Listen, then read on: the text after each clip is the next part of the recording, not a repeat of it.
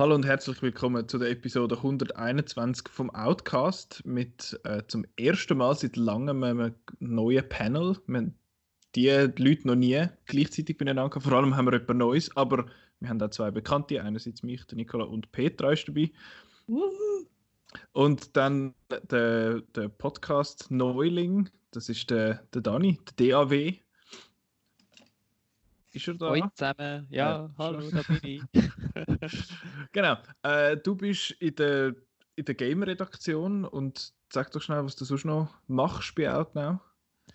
Genau, also jetzt äh, seit zwölfeinhalb Jahren bei Outnow dabei, vor allem eigentlich den Game-Teil äh, ein bisschen probiert zu pushen die letzten Jahre und doch, wir haben etwas Cooles können aufbauen.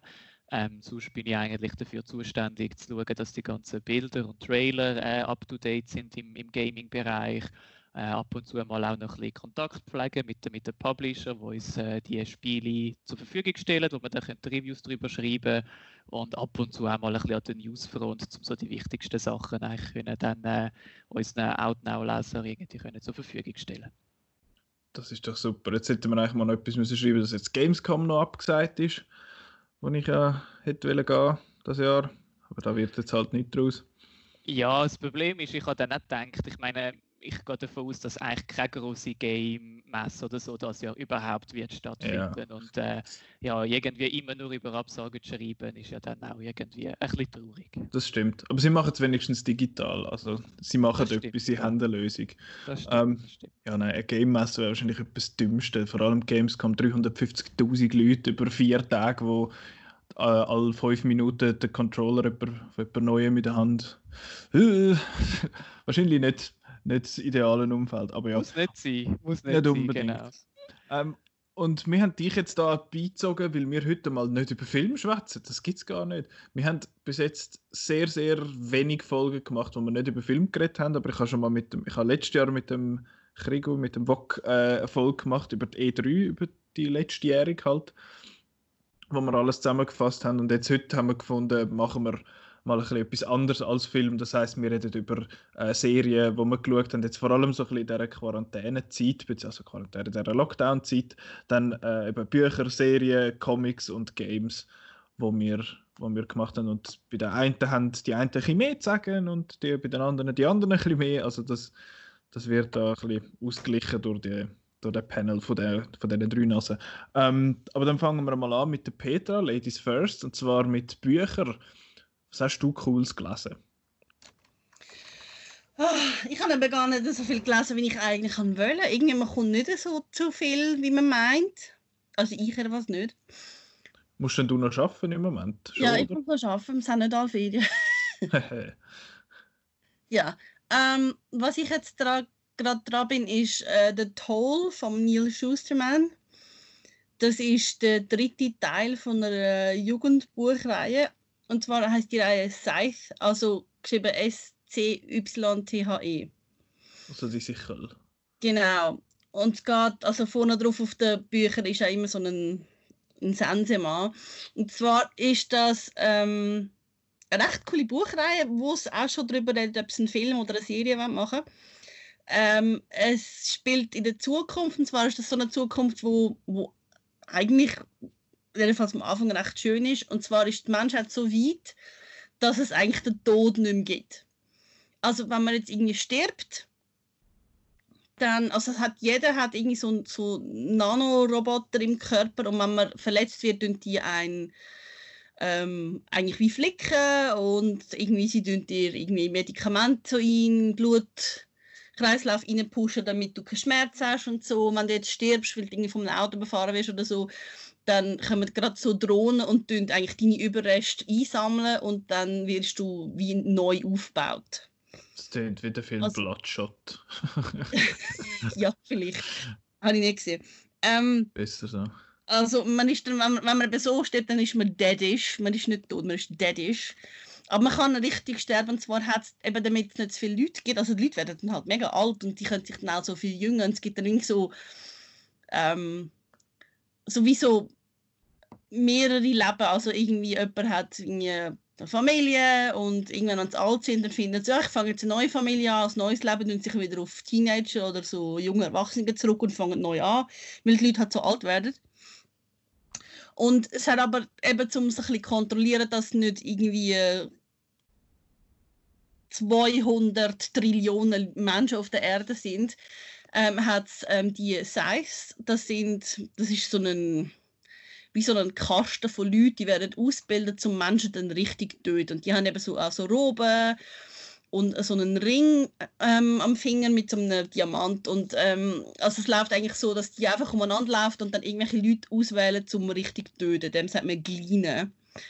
Ähm, und dann kann man nicht mehr ähm, wiederbelebt werden, dann ist man einfach tot. Aber es ist so die Regel, wenn man jemanden gleint, dann tut man ähm, eigentlich den, den Anhäng äh, Angehörigen von diesen Leuten tut man dann wie ein Jahr lang Immunität geben, dass sie dann ein Jahr lang nicht geleint werden können. Ähm, und es geht um äh, ein, ich würde sagen, das ist so 16, 17, um den Rowan und um Citra, ähm, wo von einem, also im, das ist jetzt, ich erzähle einfach so, der, was passiert im ersten Buch kurz. ähm, ähm, die werden von einem von diesen Seives ähm, als Lehrling ausgewählt und er kann sich eben nicht entscheiden, wer er will nehmen. Und dann nimmt er zwei und er will einfach so Ende von, von dem Lehrjahr will er sich entscheiden, wer er nimmt. Ähm, aber es gibt dann so wie einen Skandal und dann gibt es wie, also am Ende vom ersten Buch wäre eigentlich gedacht, dass die zwei gegeneinander antreten und einer dann stirbt. Zu dem kommt es aber nicht und dann im zweiten Buch tut sich einer von der anderen Seite eigentlich so wie als so Obermotz ähm, auf ähm, lassen. Also es ist, es ist so ein bisschen trumpistisch, also er versucht dann eigentlich wie das so zu machen, dass es keine ähm, wie Quoten mehr gibt, weil es, es gibt eigentlich eine feste Zahl von Leuten, wo man muss gleinen ähm, und nicht mehr und weniger und er ist so einer, der möchte eigentlich so monatelang nicht und dann geht er einfach so ein ganzes Flugzeug und die Leute killen und so und richtig brutal auch. Ähm, und die zwei Jungen wollen das verhindern und ähm, im dritten Band geht es eigentlich dann halt so, jetzt kommt so langsam das Finale und was ich bis jetzt noch nicht erzählt habe, es hat so in der Welt ist eigentlich alles kontrolliert von so einer künstlichen Intelligenz, das ist der Thunderhead äh, das ist so wie ein Über-Google und eigentlich ist das ein recht cooles Teil und das, das hat, also es gibt so Regeln, gewisse Sachen dürfen das nicht machen und, und der hat wie so lange vorausgeplant, dass er irgendwie so Leute einschließt, um sich selber können kontrollieren und der hat am Ende vom letzten Buch eben wie gefunden, er tut jetzt nicht mehr mit den Leuten kommunizieren und die Leute können ihn nicht mehr direkt ansprechen und ja, jetzt geht es halt aufs große Finale zu und es ist, es ist recht spannend. Es ist ja wirklich so eine Dystopie, wo es ist nicht so düster wie, wie viele andere. Also es ist wirklich nicht, nicht Hunger Games oder so. Eigentlich ist es, die meisten Leute leben ganz normal weiter und sie merken eigentlich gar nicht, dass da jetzt auch so ein so ein fieser Typ kommt und die Welt will erobern und so. Aber ja, ich finde es noch cool. Wenn sie einen Film machen fände ich das recht spannend. Du hast sicher im Kopf schon so Traumcasting. Nein, ich glaube es nicht. Ähm, ja, aber. Also, das ist jetzt so eine Geschichte, wo ich wie auch recht offen wäre, wer jetzt das würde spielen. Aber es ist der, das, der Autor, der Neil Schusterman, der hat recht viele coole Sachen geschrieben und es ist im Moment alles. Bei allem heißt ja, vielleicht gibt es einen Film, vielleicht gibt es eine Serie, wir wissen es noch nicht und so. Und da könnte recht viel noch kommen. Ich habe das Gefühl, bei jedem Buch außer der Bibel das ist im Moment so die Frage, oh, verfilmen wir es oder machen wir eine Serie oder so. Also. Ja, ich glaube, es ist eben wirklich so die Tendenz, dass man heute auch als Agent, also du musst eigentlich einen Literaturagent haben, um wirklich das Buch rauszugeben heutzutage. Und viele Bücher werden überhaupt erst gekauft, mit, wenn man im Hinterkopf schon weiß, ja, vielleicht könnte man das verfilmen. Also das ist mhm. so ein, auch so ein Publikations, ähm, wie soll ich sagen, eine Kategorie, die es fest anschauen in den letzten paar Jahren. Also okay. gerade so im Bereich Jugendbücher und Fantasy und Science Fiction ist das so, so sehr das Vorderste. dann habe ich noch, ähm, ich, bin, ich, ich, ich, lese immer etwa fünf Sachen gleichzeitig.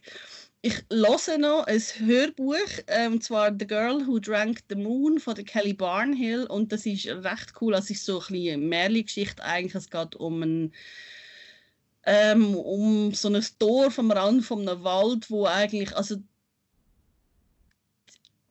also die Leute, die dort wohnen, meinen, sie müssen jedes Jahr ein Neugeborenes aufgeben, weil eine Hex dort irgendwie sie beherrscht und wenn sie dem, der Hex das Neugeborene nicht geben, dann ähm, werden sie halt gekillt oder so. Aber was sie aber nicht wissen, das ist eigentlich so ein, ein Plot von, der, von denen, die den Ort anführen. Die wollen einfach, dass die Leute spuren und sich nicht irgendwie auflehnen gegen sie. Und es hat gar keine Hex. Also sie setzen einfach ein Kind aus dem Wald. Und was sie aber nicht wissen, ist, dass es tatsächlich eine Hex hat, wo jedes Jahr kommt, um, zum, um das Kind zu retten, das ausgesetzt worden ist. Und sie weiß gar nicht, warum das, das Kind auftaucht, aber sie geht es dann irgendwo besseren Eltern geben. Und einmal hat sie dann eben ein, ein Mädchen, nimmt sie mit und sie gibt dem Mädchen aus Versehen sozusagen die Magie vom Mond zum Trinken. Darum heißt das Buch The Girl Who Drank the Moon. Und das Mädchen wird dann sehr stark, also wirklich sehr magisch und es gibt dann noch Verwicklungen und so. Und ja, ich finde, es ist, es ist so ein bisschen, es hat mich so ein bisschen an Stardust erinnert von Neil Gaiman. Ähm, es ist wirklich schön und es ist auch cool gelesen, vor allem von der äh, Erzählerin. Äh, wirklich so mit, mit verschiedenen Stimmen und ich finde es recht cool. Und das leitet mich gerade wieder äh, weiter zu ähm, zwei Tipps, die ich will ähm, Leute geben, die gerne lesen oder vor allem auch hören. Ähm, es gibt ähm, zwei recht coole Anbieter, wo, wo man kann Audiobooks ähm, kaufen oder auslehnen, streamen und so. Und zwar das eine, das ist wahrscheinlich das bekannteste, das ist Audible. Weiß nicht, kennen ihr das? Ja, das ist glaube ich der Teil von Amazon, oder? Genau, es gehört zu Amazon. Ähm, also dort haben wir eigentlich wie ein Abo, man zahlt, äh, je nach Abo-Art zahlt man im Monat einen gewissen Betrag. Ich habe irgendwie, ich glaube das höchste, ich zahle irgendwie, glaube 14 irgendwas. Und man hat dann, also ich habe das amerikanische, also audible.com und das hat eigentlich erstens mal eine recht gute Auswahl und zweitens hat das noch etwas Spezielles. Man hat eigentlich jedes, jeden Monat kommt ein Credit über und dann kann man für den Credit irgendein Audiobook nehmen und meistens kostet die viel mehr als das Abo, also irgendwie weiß nicht, so 20, 30 Dollar oder so. Und man kann jedes nehmen und hören und man kommt dann, beim amerikanischen kommt man noch jeden Monat zwei Audible Originals über aus, aus, aus einer Auswahl von sechs. Das sind zum Teil auch recht coole Sachen. Also man hat eigentlich jedes, jeden Monat drei Audiobooks, die man kann haben. Man kann sie natürlich auch noch extra kaufen, was eben auch noch cool ist. Sie haben recht häufig so ähm, meine Katze macht gerade irgendwelche Geräusche im Hintergrund. Es gibt recht häufig so Aktionen, was heißen irgendwie zwei für eins. Also ähm, dann hat es eine Auswahl von, von Audiobooks zu, zu, aus gewissen Genres und so. Und dann kann man einfach zwei nehmen, aber man braucht nur einen Credit. Das ist recht cool. Also dann hat man schnell mal irgendwie das Doppelte von dem, was man eigentlich zahlt hat pro Jahr. Mhm. Ähm, wenn man das will machen, würde ich wirklich vorschlagen, das Amerikanische nehmen. Die haben auch deutsche Sachen, ähm, aber die Auswahl ist viel größer. Es gibt wirklich gewisse Sachen, die sie im, im Deutschen nicht haben, auf Englisch zum Beispiel. Und eben das mit, dem, mit den Audible Originals gibt es offenbar im Deutschen nicht. Was auch gut ist, wenn einem ein, Buch nicht gefällt, kann man es auch zurückgeben. Also man kann es hören und dann kann man es ähm, wirklich so man kann per Knopfklick kann man es zurückgeben und dann kommt man nochmal Credit über und das Buch, wo man schon hat und zurückgegeben hat, hat man dann immer noch. Also man kann es immer noch hören. Also ich habe das auch gemacht, zum Beispiel bei wo der Film The Darkest Minds rausgekommen ist, habe ich mir alle drei Bücher auf Audible gekauft und ich habe dann das erste gelost und beim zweiten in der Mitte hat es mir einfach ausgehängt und gefunden, das ist so scheiße, das ist einfach ein Misery Porn. dann habe ich alle drei zurückgegeben, aber ich habe dann das zweite noch fertig gelost und das dritte, glaube ich, mal angefangen oder so, aber es ist wirklich ähm, ja, nicht so gut. aber das eben, das könnte man das Hure einfach ausnutzen. Ja, eben, also sie schauen natürlich schon, wenn man dann alles zurückgibt, dann wird man wahrscheinlich gesperrt, aber wenn man es nicht allzu häufig macht, man muss es einfach innerhalb von einem Jahr machen. Mm. Ähm, ja, ich finde Audible recht cool, vor allem wenn man, wenn man so irgendwie Audiobooks auf CD gekauft habe früher, das waren so die riesen Boxen gewesen, die sind mega teuer gewesen. Und das ist halt mhm. halt schon recht viel billiger und besser. Du kannst auch alles vorher eigentlich ähm, testen, du kannst immer so Sample hören, ob dir der, Les der Vorleser gefällt und so. Ähm, es ist echt cool. Und es gibt auch eine App. Also ich lasse es auch über eine App, das ist echt cool. Man kann es aber auch als File abladen und ähm, auf iTunes zum Beispiel hören. Es ist so ein komisches File, wo vor allem mit iTunes gut klappt halt. Ähm, das wäre Audible. Und das andere habe ich erst gerade entdeckt, das ist Script, geschrieben S-C-R-I-B-D. Und das ist ähm, ähnlich wie Audible, aber es ist, man kauft eigentlich kein Audiobuch, sondern man, tut, man kann wie einfach potenziell endlos Zeug wie streamen. Also man kann es auch aufs Handy abladen und so hören. Aber es ist eben, man kauft die einzelnen Sachen nicht, sondern man hat eine Auswahl, die ist nicht ganz so groß wie bei Audible, aber man, man, also man kann Audiobooks so lesen, man kann E-Books lesen, es hat noch andere Dokumente und so und man kann dann einfach so an Diskussion, man kann nicht irgendwie unendlich viel sich merken aufs Mal, also man kann, wenn man etwas sieht, kann man sich so wie so oft ähm, ja, auf die Merkliste tun und wenn man zu viel drauf tut, dann sperrt es einem das für irgendwie eine gewisse Zeit und dann muss man das wie abarbeiten oder ein bisschen warten, bis man weiter kann. Aber wenn man einfach vor zu eins lässt, dann ist das endlos. Und was eben cool ist, dass sowohl Audible als auch Script haben im Moment so Corona, ähm, wie soll ich sagen, so Spezialtrials. Also normalerweise kann man beides, kann man einen Monat testen aber man muss dann halt jeweils schon am Anfang Kreditkarte angeben, dass wenn dann der Monat vorbei ist und man es nicht ähm, abgestellt hat, dass es dann automatisch verlängert. Momentan kann man bei beiden, dann müsstet, müsstet man einfach, ihr müsstet es ein bisschen auf irgendwie Twitter oder sonst Social Media suchen, da gibt es so ganz einfache Links, wo man kann draufklicken und über den Link kann man dann ein gratis ähm, ein Monatsabo machen, ohne dass man muss schon eigentlich seine Daten angeben muss. Das habe ich jetzt gerade gemacht bei Script. Das läuft bei mir in zwei Tagen ab, aber ich glaube, ich behalte es. Eben, die Auswahl ist nicht ganz so groß, aber ich finde das recht cool, wenn man wirklich so für. Also, Script kostet ähm, 9 Dollar im Monat. Und da kannst du eben potenziell, potenziell mega viel hören und ähm, lesen, wenn man Zeit und Lust hat. Also, ich glaube, ich bleibe dabei. Alles klar. Genau, und eben The Girl Who Drank the Moon habe ich auf Script. Bin ich jetzt am ah. Hören. Ah. Und da gibt es auch eine App und das funktioniert auch absolut super auf dem Handy, kein Problem. Cool. Ja. Ähm, was man nicht kann hören, oder was man theoretisch kann hören, aber wahrscheinlich nicht sollte, sind Comics. Ähm, es auch? Äh, ja, wahrscheinlich, aber so, so beschrieben, oder? Ja, also es gibt eine recht große ähm, Auswahl, also wie Hörbuchversionen von Comics, also es sind dann so Spezial- ähm, Ausgaben. Es ist nicht irgendwie jedes Heft wird so gemacht, sondern es sind dann wirklich so wie ähm, Hörspiel-Varianten davon. Ich weiß gar nicht, ob es die auf, auf Audible hat, aber da gibt es eigentlich recht viele, die auch recht aufwendig gemacht sind, so von okay. DC und Marvel. Ja. ja. Aber wir haben ja das Glück, dass wir sehen und können lesen und ich habe auch noch ein paar Comics gelesen. Comics gelesen. Ich mache es relativ kurz, weil es sind so kurze Bänder. Ich habe Deadpool Killed das Marvel-Universum gelesen. Das ist äh, so ein kurzer Run. Ich glaube, vier, vier äh, Ausgaben, wo der Deadpool einfach alle möglichen Marvel-Helden umnietet. Und es ist es ist recht witzig, es ist aber auch sehr halt sehr knapp erzählt. Es ist einfach, ah, er geht diese durch und haut alles um und dann stellst du so ein bisschen Fragen für so, also einerseits, wenn man sich jetzt nicht massiv auskennt in diesen, im Marvel-Universum, dann fragt man sich immer, ah, wer ist jetzt das schon wieder gewesen, was ist das für ein Dude? Und dann bis anderen Sachen ist es, also es ist ja so ein einfach so eine One-Off-Geschichte halt, wo noch wo noch witzig war, Mar äh, Deadpool kills, kills the Marvel Universe. Es gibt, glaube mehrere Teile sogar noch von dem. Aber es ist, es ist noch witzig, wie er einfach auf alle losgeht und dann siehst du, oh, der und der hat er schon umgebracht und dann siehst du, wie er, wie er das macht bei den einzelnen Helden und so und das ist teilweise noch, noch ganz interessant. Aber es ist weniger so ein bisschen self-referential, wie das der Deadpool sonst einmal so ein bisschen ist, habe ich das Gefühl gehabt. Äh, das andere ist auch ein Deadpool-Comic, das ist Deadpool vs. Thanos.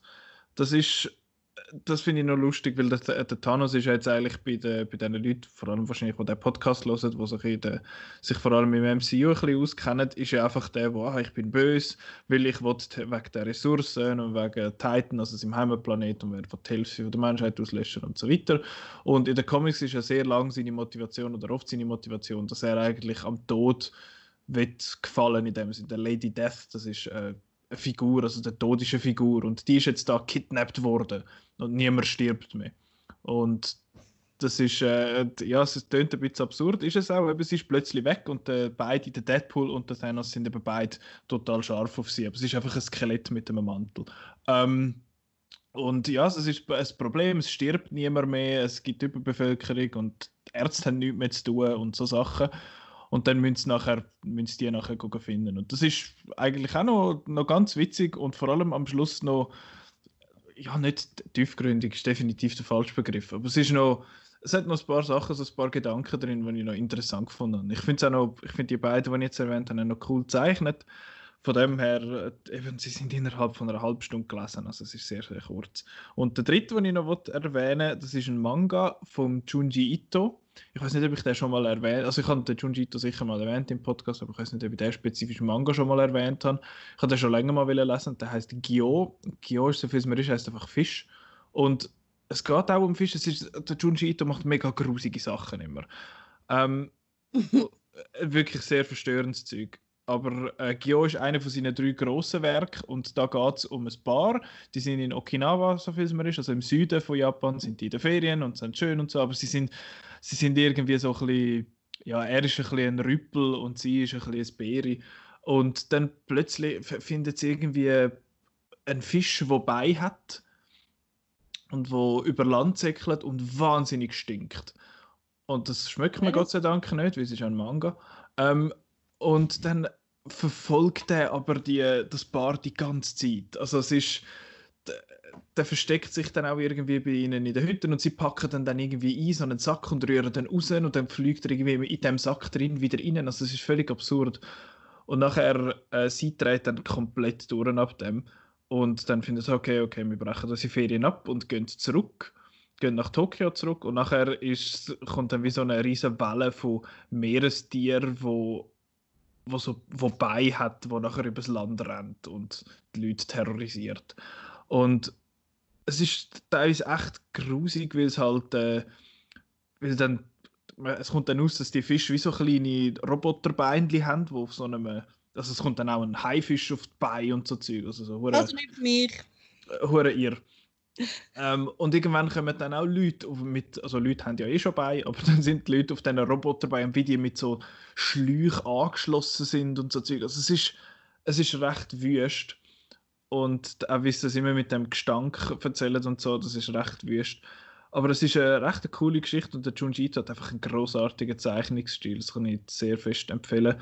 So, äh, seine grossen drei sind eben einerseits Gyo, Tomi, Tomi, wenn ich es selber noch nicht gelesen habe, und Uzumaki. Uzumaki ist völlig crazy. Da dreht sich alles um Spiralen und Leute, die sich in.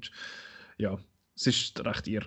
Ähm, und Gio ist auch relativ schnell gelesen. Das ist irgendwie in einer Stunde, anderthalb ist das durch. Und ich finde es richtig cool, einfach weil der Typ so, die, so grusige, kranke Ideen hat, wo vielleicht jetzt du jetzt vielleicht so im Horrorfilm oder so nicht unbedingt siehst oder so nicht unbedingt umgesetzt siehst. Und das finde ich recht, recht cool. Ja, das sind meine drei Comics, die ich noch schnell erwähnen wollte. Ja, ich hätte sonst auch noch einen Comic, den ich ähm, momentan am Lesen bin, und zwar nicht ein gedruckter Comic, sondern ein Webcomic, also ein digitaler Comic. Ähm, es gibt ein recht cooles App, das heißt Webtoon. Weißt du, das kennst, Nicola? Mhm. Ähm, da gibt es unzählige von Comics gratis.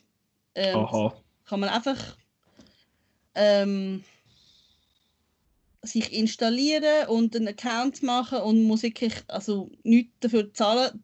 Ihres, ähm, also ich glaube, ihre ähm, Business-Idee von dem ist, dass halt ähm, also halt, ähm, wie soll ich sagen, ähm, wie Comic Neuling sich da könnte zeigen. Ähm, es hat recht viel so Manga-inspirierte Sachen und ähm, also so Leute, wo man vielleicht schon mal Karikatur gesehen hat online, ähm, die tauchen da auf, zum Beispiel die, vielleicht kennen das die Sarah Scribbles. Sagt mir jetzt Ähm, gar nicht.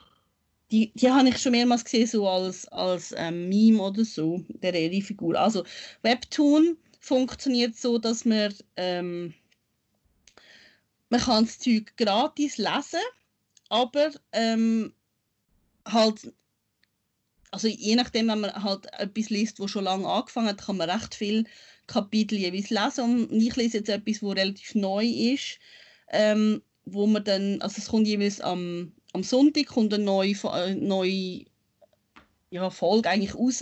Neue Die ist Ausgabe. relativ kurz und wenn man dann schneller möchte weiterlesen, kann man ähm, sich so Coins kaufen und dann kann man relativ viel ähm, Folgen voraus eigentlich schauen. Was ich nicht mache, ich bin ein cheap.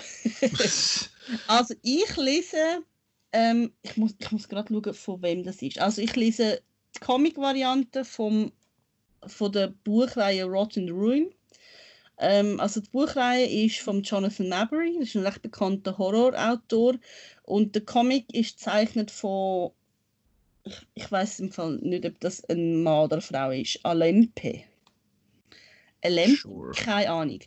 Also, ähm, es ist eine Buchreihe, wo ähm, also es geht eigentlich um um eine dystopische Version von unserer Welt, wo 15 Jahre nach, dem, nach der Zombie-Apokalypse spielt. Es ist ähm, die Buchreihe ist eine Jugendbuchreihe, wo ähm, ich gelesen habe, finde ich super. Ich finde, das ist etwas vom Besten in Sachen Zombies, wo ich jemals gelesen, geschaut, gelost, inhaliert habe. Ähm, es gibt, bei den Büchern gibt es ähm, vier Bände und er hat jetzt mit einer zweiten Reihe angefangen, wo einfach nachher spielt. Also es gibt eigentlich bis jetzt fünf Bände und der sechste kommt auch noch.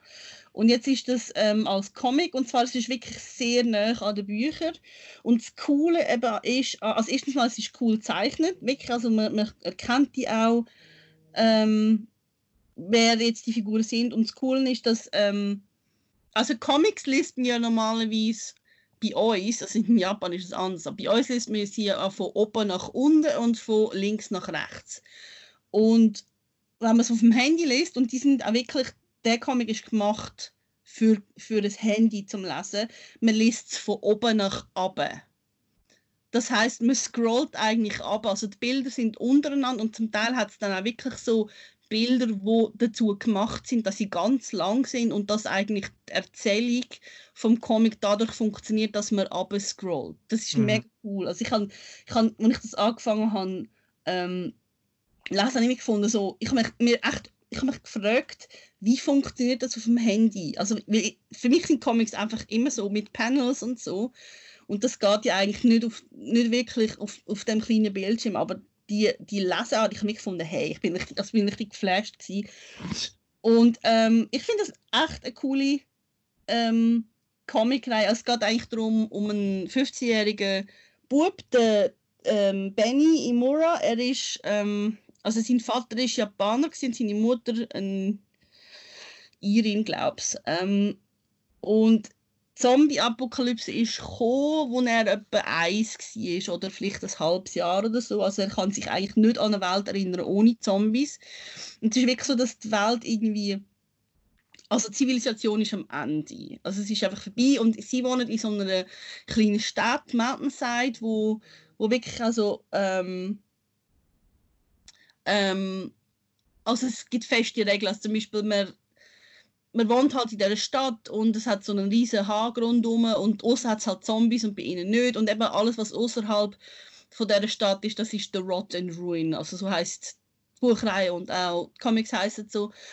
Und und es ist so, dass du als Kind hast, du, bis du 15 bist, hast, wird dir eigentlich alles gezahlt, du kannst in die Schule gehen, ähm, du kommst Essen über, aber mit 15 musst du dir einen Job suchen, du hast irgendwie drei Monate Zeit oder so. Ähm, und wenn du das nicht schaffst, dann wird dir einfach das Essen mega gekürzt und du musst dann halt Hunger haben. Und er so, also das macht auch die Bucherei recht cool, dass die tun so, also er, er versucht alle möglichen Jobs und so wird eigentlich die Welt vorgestellt. Also er Also zum Beispiel der Schlosser ist wichtig, weil wenn einer zur Nacht stirbt, dann kann, also wenn der Großvater irgendwie zur Nacht stirbt, dann, dann steht er auf und fängt an die anderen im Haus an essen. Darum müssen alle Türen immer abgeschlossen sein. Oder irgendwie es gibt jemanden, wo, wo halt so eigentlich so vermanschte Zombies abfüllt in Dosen, weil das stinkt und dann kann man sich so mit dem einschmieren und Zombies schmecken dann ein nicht oder so Sachen halt. Und er muss dann halt da sich einen Job finden und er findet keinen und dann muss er bei seinem Bruder in die Lehre gehen. Und sein Bruder ist ein, ein Headhunter, also ein Bounty Hunter, ähm, wo halt also es gibt verschiedene so Bounty Hunters und sein Bruder ist eigentlich einer von den Guten, also er geht ähm, auf Auftrag, geht Zombies suchen und sie, man sagt dem Quiet, also er tut sie dann endgültig töten und liest ihnen vorher einen Brief vor, so abschiedsmäßig. Also er macht das recht nett und er ist so, er ist eben ein, ein Japaner und so mit, mit seinem Katana und so und ja, es geht eigentlich darum, es ist so eigentlich ein Zombie-Western, Eastern Jugendbuch Dings. Es ist echt cool. Ich finde, es ist wirklich eine coole ähm, Comic-Adaption und eben es kommt jeden Sonntag kommt eine neue Folge und im Moment sind es irgendwie bei Folge 13 oder so, also so irgendwie die Mitte vom ersten Buch. Ich finde es recht cool. Aber ich finde auch das Buch auch recht cool. Die ist auf Deutsch mal rausgekommen und sie ist offenbar überhaupt nicht gelaufen. Also kann, auf Deutsch kann man sie nicht mehr ähm, kaufen und ich glaube, es sind auch nur zwei Bände rausgekommen. Okay. Ja. Ähm, wir machen dem Fall durch. Ah, ich kann noch etwas hm? sagen zu den Comics. Ja. Und zwar, also nicht Inhaber Comics, sondern extern. Und zwar ähm, ähm, also offenbar ist so, dass der US-Comic-Markt, also der Vertrieb ist so krass monopolisiert, dass es genau eine Firma gibt, wo die wo eigentlich zwischen dem Verlag und den Comic-Shops steht. Also offenbar tun die Verlage ihre Sachen drucken und schicken es dann der Firma, Diamond Comics heißen die, und die tun es dann weiter vertreiben an die, ähm, die einzelnen Comic-Shops. Und die Firma hat äh, aufgrund von Corona ähm, der Verlag ähm, gesagt, sie sollen ihnen keine neuen Comics mehr schicken, sie nehmen nichts mehr an. Sie tun nur noch Sachen weitervertreiben, die sie schon haben. Das heißt, es wird weltweit werden keine neuen Comics mehr ver vertrieben. Hm. Also es geht jetzt wahrscheinlich, also sie wissen halt nicht, wie lange das geht, aber es ist natürlich für Comic-Shops ist das recht scheiße, weil sie kommen einfach die Comics halt nicht über. Und wahrscheinlich wird es sogar, dass halt viel mehr Leute so auf digital umstellen. Man kann ja auch die meisten Comics auch digital ähm, lesen, was, was, was schlecht ist für die Comic-Shops und es ist auch schlecht für die ähm, Comicreihe selber, weil viel, also vor allem Marvel und DC sind glaube ich immer noch so, dass ein digital gelesener Comic nicht zählt als verkaufter Comic. Sie lesen nur die gekauften, also die, die zählen sie als ähm, verkauft. Und dann werden halt viele wahrscheinlich abgesetzt, weil sie offiziell nicht gelesen worden sind. Ähm, also Comic-Shops sind jetzt recht am Schleudern. Und es gibt auch so, also wenn man so ein bisschen auf, auf Twitter geht, schauen, gibt es auch recht viele so Aktionen, wo jetzt Leute, die mit Comics zu tun haben, ähm, ihre äh, unterschiedlichen Sachen und Spezialausgaben versteigern, damit irgendwie halt Comic-Shops und auch so ein kleinere Comic ähm, bisschen, äh, können unterstützt werden. Also da wird recht viel gemacht und da geht zum, zum Teil auch, wird es für recht viel Geld versteigert und so. Es ist, ich finde es einfach recht krass, das ist so wirklich so, das sind so die Nischen. Märkte, wo man irgendwie überhaupt nicht so im normalen Blick hat, aber das hat auch eben rechte ähm, Konsequenzen, das Corona-Zeug für die und man weiß halt nicht, wie lange das Diamond Comics jetzt macht. Also ich glaube, ihre Überlegung ist, dass sie einfach nicht können garantieren dass ihre Arbeiter irgendwie können Hygienemaßnahmen irgendwie umsetzen und darum wollen sie einfach nichts mehr Neues haben. Das ist, ich finde es ein bisschen schräg. Aber ja, das wäre mein Beitrag zu den Comics. Okay, support your local comic shop. Ja, Viele also, bietet, glaube ich, auch so Dinge an, so Lieferservice und so Zeug. Also also ich glaube, man müsste jetzt, wenn man wirklich sich für Comics interessiert, dann müsste man einmal schauen, äh, was die Comic-Shops jetzt anbieten. Vielleicht auch einfach Zeug kaufen, wo sie schon an, an, an Lager haben. oder, also ich, ich überlege, also ich, ich komme eben meine Comics von einem deutschen Anbieter über und ich überlege mir, ob ich, ob ich denen schreibe und sage, ja, dass sie mir einfach weiter sollen die Rechnungen schicken für die Sachen, die jetzt kommen und sie schicken mir dann einfach die Hälfte später. Mhm. Ich glaube, ich mache das. Da gibt es, glaube ich, viele Lösungen. Ja. Ähm, du hast jetzt noch gesagt, du hättest noch etwas zu einer Serie. Können wir da noch schnell durch, dass wir nachher den, den Dani auch noch einbeziehen können? ja, ähm, also ich habe diese Woche habe ich recht viel Mom geschaut. Ich weiß nicht, ob ihr die Serie kennt, die ist mit der Anna Ferris und der Alison Jenny, die ist inzwischen in der siebten Staffel, glaube ich. Und die ist einfach so gut. ich habe so eine Phase, wo ich einfach alles durchschaue und dann warte ich wieder und dann, wenn dann irgendwie eine halbe Season ist, dann fange ich wieder an und dann merke ich wieder, es ist so gut.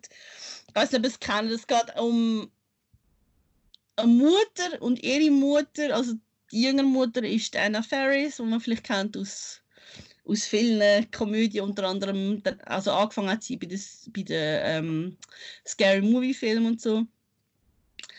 Ähm, und sie ist Alkoholikerin, sie hat auch viel Drogen genommen und so. Und sie hat dann, noch bevor die Serie angefangen hat, hat sie gefunden, sie hört auf mit dem und versucht, so ein normales Leben zu führen. Und ihre Mutter ist eben genau gleich. Ähm, das ist Alison Janney, die ja auch schon einen Oscar hat. Ähm, und es geht eigentlich darum, wie die so durchs Leben gehen und sie gehen auch immer zu den anonymen Alkoholikern und so. Und das ist aber auch so eine Serie, wo, wo erstaunlicherweise, es wird eigentlich immer besser, je länger es geht. Häufig ist es umgekehrt. Am Anfang hat die, die jüngere Mutter, also die Christy, die hat noch ähm, Kind gehabt und die sind dann irgendwann aus der Serie rausgeschrieben worden und seit die Kinder nicht um sind, ist es viel besser. Und das ist wirklich eine coole Serie, weil es sind es sind eben immer wieder sehr schreck schreckliche Figuren. Also sie machen eigentlich ganz schlimme Sachen. Oder so, ihr erster Impuls ist ja mis recht so, ja, nur sich selber im Sinn haben, aber eigentlich sind es doch sehr liebenswerte Figuren. Ich kann es nur empfehlen. Ähm, es läuft amis über Mittag auf Pro7 laufen jeweils zwei Folgen. Okay. Also auch schon in Reruns und so. Also ich, ich schaue die, die neueren Sachen, aber sie sind jetzt Momentan auf Pro7 sind es, glaube ich, in der fünften Staffel. Und es hat wirklich immer wieder coole ähm, Gastauftritte und so. Also es ist wirklich, ich finde, das ist eine der besten ähm, so Comedies, wo es im Moment gibt. Und ich habe wirklich, also jetzt wieder mal ich habe mehrere Mal laut rausgelacht. Das gibt es nicht häufig, wenn ich ähm, so Serien schaue. Ja, das ist so mein Tipp. Ich habe dann noch ähm, diese Woche eine neue Fantasy-Serie angefangen auf Netflix October Faction, wo pff, es geht eigentlich um eine, um eine Familie, wo immer wieder um, um die Welt chattet und einen neuen Ort findet zum Leben. Und was eben Teenager-Kinder nicht wissen, ist, dass ihre Eltern eigentlich Monsterjäger sind ich habe es recht cool gefunden, so als Idee, auch immer wieder so ein bisschen lustig und auch nicht allzu grusig. Ähm, aber leider gibt es nur eine Season. Es ist schon gesagt worden, dass es keine zweite Season gibt. Irgendwie verwünsche ich immer die Sachen, wo es nur eine Season gibt. ja. Okay, alles klar. So, jetzt äh, sind wir, glaube ich, mal schnell wechseln. Also wechseln. jetzt, äh, ich weiß nicht, wie viel das du da kannst beitragen aber jetzt äh, da können wir den Dani wieder dazu nehmen. Vidian Games Hallo? Ja, ja, ja. ja, Ah, schau jetzt, ah, schau jetzt. Ich warte, ich warte auf die erste Frage und dann so. ich los. Was hast du so gespielt? Ich habe jetzt, ich habe jetzt mich da mal auf drei beschränkt, weil es drei größere Sachen sind. Aber äh, was hast du so gespielt jetzt in letzter Zeit, wo dir gefallen hat? Also, ähm, was jetzt äh, eigentlich schon kurz vor dem ganzen Lockdown rausgekommen ist, ist äh, das neue Ori-Spiel, das für Xbox und PC ähm, veröffentlicht worden ist. Ein sehr, sehr äh, ein herzhaftes Game, wo wirklich äh, alles bietet, was, was, was man sich als Gamer so wünscht. Also die Herausforderung ist da, äh, es sind sehr, sehr schöne Animationen dabei, man hat einen mega coolen Soundtrack, es sind wirklich sehr, sehr tolle Charaktere, sowohl Liebe als auch Böse und so. Und das ist wirklich ein, ein Spiel, wo, wo mich extrem begeistert hat, muss ich sagen. Der, es ist der zweite Teil, es hat schon mal einen ersten Teil gegeben, der ebenfalls schon sehr, sehr gut war. Grossartig. Ähm, ich, ich kann auch dort äh, wirklich nur empfehlen für die, die es gar noch nicht kennen, dass sie sich äh, einmal den, den ersten Teil äh, antun und, und dann sicher auch den zweiten. Ähm, der zweite Teil, wo Ori and the Will of the Wisps heißt, ist leider am Anfang ein bisschen verbuggt gewesen. Ähm, das okay. heißt, es hat wirklich hin und wieder mal einen Absturz gegeben, äh, wo ich ehrlich gesagt sehr überrascht bin, weil äh, das, das Spiel ist, ist eigentlich von, von, von Microsoft bis von den Xbox Game Studios extrem promotet worden. Es ist auch ihr Game Pass hineingekommen. Ähm, und da habe ich eigentlich schon erwartet, dass eine gewisse Qualitätskontrolle vorhanden ist und dass das dann so ein großes Game, sage ich jetzt einmal, auch wenn es von einem kleinen Entwickler gemacht worden ist, dass, dass man da nicht irgendwie äh, schnell nachbessert hat, ist schade. Aber äh, mittlerweile ist ein, ist ein Patch rausgekommen, mittlerweile läuft es wirklich sehr, sehr flüssig. Äh, man hat jetzt auch die Möglichkeit, Karten zu 100% zu entdecken. Das ist yeah. einfach nicht möglich. Ja, wirklich cool. Und das ist, eben, das ist eben dann halt so lässig, dass man dann auch, wenn man die Storyline vielleicht fertig gespielt hat, dass man dann durch sich jetzt noch die Nebenmissionen kann wagen und, und doch probieren, irgendwie alle Herausforderungen zu holen. Und das ist wirklich sehr, sehr cool. Also Ori and the Will of the Wisps eine absolute äh, Empfehlung. Äh, und für die, die es fertig gespielt haben und den ersten Teil noch nicht gespielt haben, das heißt Ori and the Blind Forest, ebenfalls äh, absolut äh, cooles Spiel, um zum sich Zeit vertreiben. Dauert meiner Meinung nach auch relativ lang. Also man kommt da auch, wenn man es müsste kaufen, sehr, sehr viel Spiel fürs Geld. Mhm. Also ich finde, wenn man, wenn man so ein Mood-Piece sage ich jetzt mal, vom, vom, von dem Game, was sich, wie sich das so anfühlt und so, dann soll man einfach die ersten 10 Minuten schauen vom ersten Teil. Also es ist, du spielst quasi nichts, du laufst eigentlich nur von links nach rechts, aber es wird ohne Wort eine Geschichte erzählt, die dir einfach das Herz zerreißt. Es ist so übel, es ist, also es ist einfach fies in dem Sinne, aber es ist mega schön gemacht halt und alles. Ich habe das zwei noch nicht gespielt, aber das erste habe ich auch gespielt gehabt und sehr, sehr cool gefunden. Vor allem Musik, man muss nur einmal das Game aufmachen und die Musik im Intro ist so wunderschön. Es ist ein richtig, richtig cooles Game. Ich hoffe, ich komme auch mal noch zum zweiten. Ja, unbedingt. Also es lohnt sich, es lohnt sich auf jeden Fall. Und, und vielleicht dort noch ein kleiner Fun Fact. Ähm, das Entwicklerstudio Moon Studio ist ein, äh, ein Team, das hauptsächlich in Österreich angesiedelt ist. Die haben einen großen Teil vom, vom Spiel haben die eigentlich im Homeoffice entwickelt. Also das ist, auch noch, ist eigentlich auch noch witzig äh, zu wissen, dass, dass man äh, sich da bei den Spielentwicklern nicht immer in einem großen Raum trifft, wo es wahrscheinlich extrem stickige Luft hat und man da 16 Stunden vor dem Computer irgendwelche Code schreibt, sondern es ist tatsächlich auch möglich, so großartige Spiele auch, auch von daheim aus zu entwickeln. Ja, sie sind wie so eine Art dezentralisiertes Studio eigentlich, so viel es genau. genau. Das finde ich schon, schon noch spannend. Ich habe das an der Gamescom gesehen, als erste dort, und ich habe gesagt, es sieht aus wie so ein bisschen, es, sieht, es hat so ein Disney-Ästhetik, finde ich.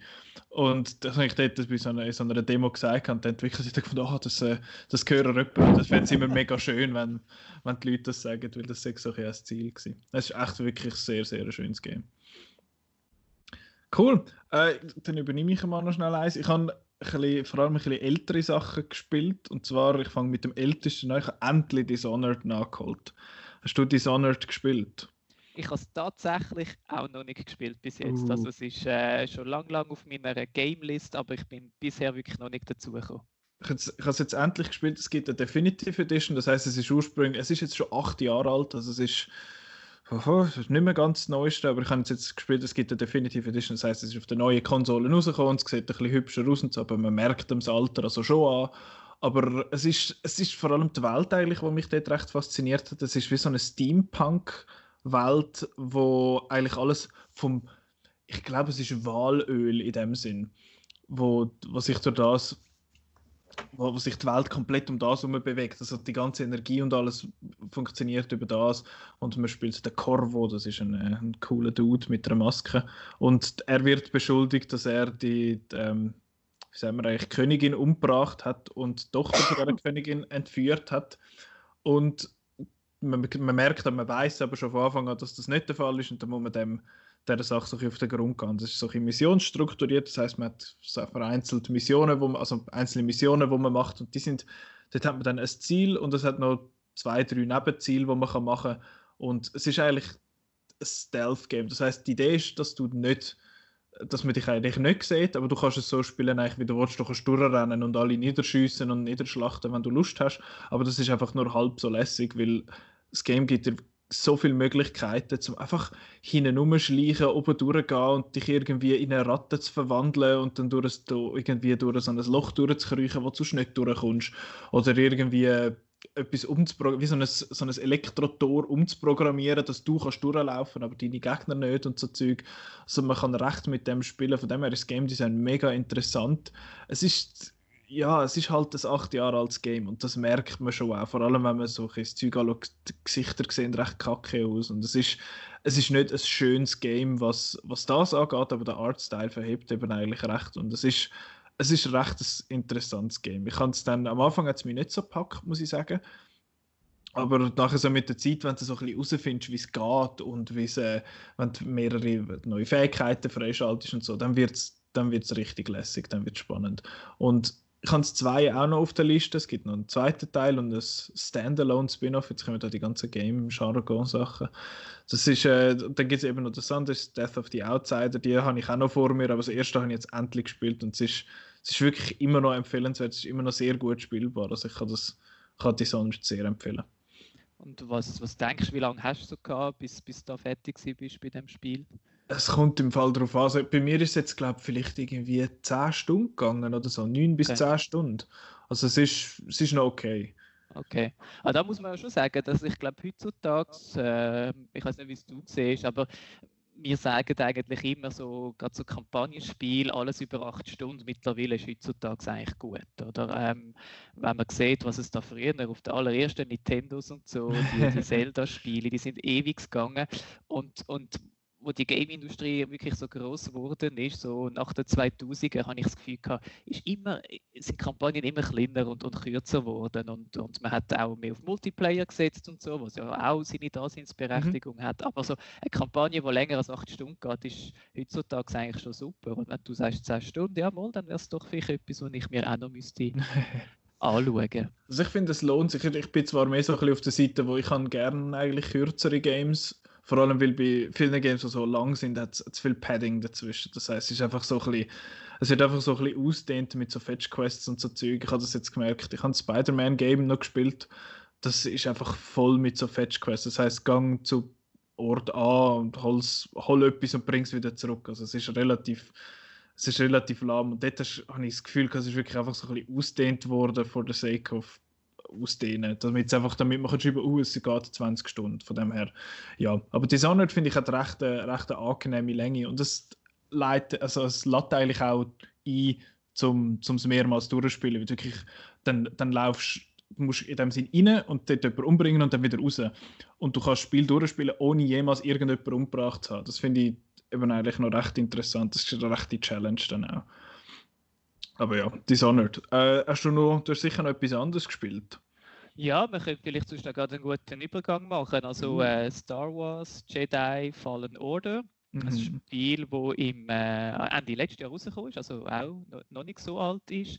Ähm, ist ich sage jetzt, wenn du gerade das ansprichst, oder, dass man eigentlich immer so ein bisschen wie das Gleiche macht, repetitiv, ist es jetzt bei dem Spiel nicht. Oder? Das ist jetzt wirklich auch eines der wenigen Spiele, wo, wo mir sehr gut gefallen hat, weil man halt so ein bisschen einen stetigen Aufbau hat im Spiel. Also der, der Hauptcharakter, der Cal Kestis, der ein, ein junger Padawan ist, ähm, kommt mit der Zeit eigentlich immer mehr Fähigkeiten über und erst durch neue Fähigkeiten kann man dann auch gewisse Missionen erst abschließen oder man kann an gewissen Orten erst hin, wenn man äh, dann den Double Jump hat und so Sachen. Und das ist schon halt auch etwas, was dann auch ich sage jetzt animiert, um, um dann das Spiel weitermachen. Ich weiß, was du meinst, wenn es immer wieder das Gleiche ist, mach dieses, mach jenes und so, äh, wie man es teilweise ein bisschen aus den Far Cry-Spielen kennt und so, oder Assassin's Creed oder ähm, ja, ist, ist, irgendwann einmal hat man es einfach gesehen und, und bei Star Wars, Jedi, Fallen Order ist es wirklich so, dass, dass man einen, einen schönen Aufbau hat. Ähm, kann man auch relativ schnell fertig spielen. Also ich sage, wer, wer da ein bisschen versiert ist, hat das Spiel wahrscheinlich auch so in sechs bis acht Stunden durch. Wenn okay. man sich aber ein bisschen auf, auf die ganze Welt einlädt und es gibt, man muss verschiedene, verschiedene Planeten und so, dann, dann ist das wirklich auch sehr ein schönes Spiel mit dem typischen Star Wars äh, Soundtrack oder einfach mit den Effekten und so. Ist, ist wirklich noch cool gemacht. Äh, Charaktere, die dabei sind, passen auch gut in die ganze die ganze Reihe rein. Und äh, nein, ich muss sagen, das ist auch ein Spiel, wo, wo mich sehr, sehr packt hat, wo, wo, wo eine schöne Kampagne hat. Man hat keinen Multiplayer, also es ist wirklich ein rein Singleplayer-Game.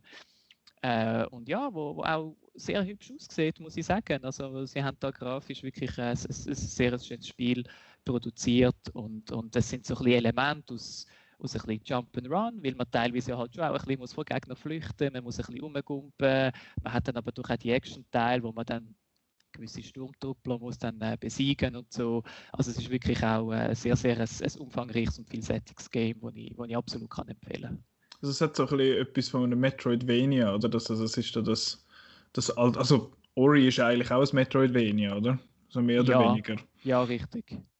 Aber das richtig. besteht, also für die Uninitiierten, das ist Metroid und Castlevania eigentlich, das sind solche die Games, die das erfunden haben, mehr oder weniger, zum, zum einfach sagen, dass, dass man eigentlich die ganze Welt so ein durchläuft und dann merkt, dass man irgendwo noch nicht ankommt und dann schaltet man die, die neuen Fähigkeiten frei, dann kann man wieder zurück und dort an und dann findet man dann etwas Neues. Und das ist eigentlich recht ein cleveres System, muss ich sagen. Das finde ich, find ich auch recht cool. Ich habe Star Wars Jedi Fallen Order noch nicht gespielt, ich hätte das eigentlich auch mal noch machen ähm, aber ich bin irgendwie, habe es irgendwie einfach noch nicht so geschafft. Aber es ist, es ist glaube ich, recht gut weggekommen und eben es ist von Respawn Entertainment, was Titanfall gemacht hat, was ich absolut fantastisch finde.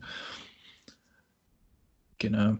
Ähm, dann gehe ich sonst noch zu meinem zweiten. Ich habe Quantum Break endlich gespielt. Ich weiß nicht, hast wow. du das mal gespielt? Gehabt? Ja, ja, das äh, ist äh, ja, ein Spiel, wo ich weiß gar nicht, ich bin gespannt, was du sagst. Ist es, ist es, äh, äh, ist es, ist es wirklich ein Game oder ist es dann doch nicht einfach ein, ein Film oder eine Serie? Ich weiß nicht, was, was sagst du? Ich uff, ich finde, ich finde, es hat sehr viele coole Ideen, vor allem eben, du sprichst der Serie, den Serienaspekt an. Es ist wie, du spielst äh, ein, ein, Kapitel in dem Sinn, nachher schaust du eine 20-minütige Folge von einer Serie, nachher spielst du wieder und so weiter und das wiederholt sich dann viermal oder so. Und ich finde, es ist schon genug festes Game. Also der, der Serienteil kann man ehrlich gesagt weglassen. Der ist nicht gut. Der ist völlig egal, die Charaktere sind ein bisschen wurscht. Es ist noch cool, weil halt, es ist, also der, der Hauptbösewicht, der Paul Serene, wird gespielt vom Aidan Gillen, wo man kennt aus Game of Thrones. Dort spielt er den Littlefinger. Und der, heißt der, Petra, du musst mich vielleicht jetzt korrigieren, der Pyro von der X-Men, ist das Sean Ashmore, heißt der so? Nein, der Sean Ashmore ist der Iceman. Ah, ah, ja, genau, der Iceman, sorry, ja genau, der ist es aber. Der hat sehr einen runden Kopf.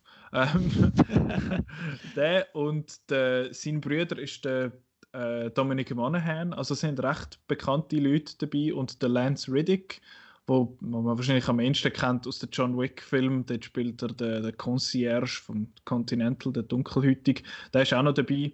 Und ich finde, es ist eine mega coole Welt, es ist ein echt, ich finde es wirklich eine mega spannende Idee, aber es geht eigentlich darum, dass Zeit kaputt geht heißt es ist das Ende der also die End of Time und der, der die Hauptfigur den von jetzt natürlich gerade wieder vergessen haben wie er heißt wir haben also so ein generic Namen. Ähm, aber er ist er ist eigentlich da und muss das muss das ganze flicken in dem Sinn. Und sie haben so eine Zeitmaschine und müssen irgendwie nachher gibt es so Zeitreisen und alles. Und das Game an sich ist eigentlich ein Superhelden-Game, weil du hast wie so Time Powers, das heißt du kannst Zeit stoppen oder also an gewissen Stellen Zeit stoppen oder du kannst Zeit anhalten und schnell rennen, so Quicksilver-mäßig oder du kannst ja, du kannst halt einen Haufen so, so Sachen machen. Das ist mega cool. Es ist, wird am Anfang so ein bisschen als Cover-Shooter verkauft, also man geht in Deckung und schießt hinführen und so, aber wenn man so als Cover-Shooter spielt, ist es mega langweilig.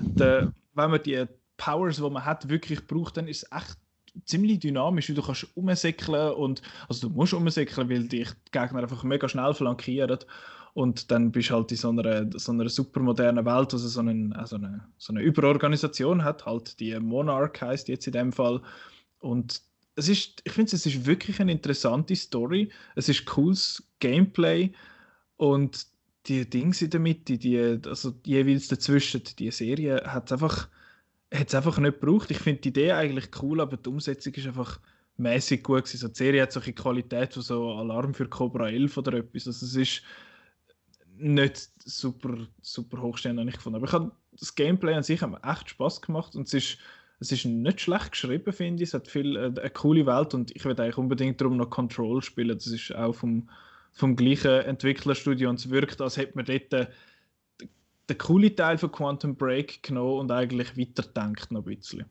Das finde ich eigentlich recht spannend. Aber warum, wieso hat es dich so Wunder genommen, was ich denke von dem? Ja, weil es für mich als, als Gamer eben schon ein bisschen, ich sage jetzt vielleicht das Umgekehrte ist. Für mich hat es sich am Schluss eben dann doch eher mehr wie, wie, wie ein Film auch angefühlt. Ich okay. gebe dir recht, das Gameplay an sich ist wirklich cool von dem Spiel. Es, es, äh, es, ist, äh, es ist im April 2016 rausgekommen. Ich sage, dort war sicher etwas Neues. Gewesen. Mhm. Ähm, aber gleich irgendwie, äh, eben wie du sagst, mit den Episoden, es hat dann halt einfach den Spielfluss irgendwie unterbrochen oder Total. gestört. Oder?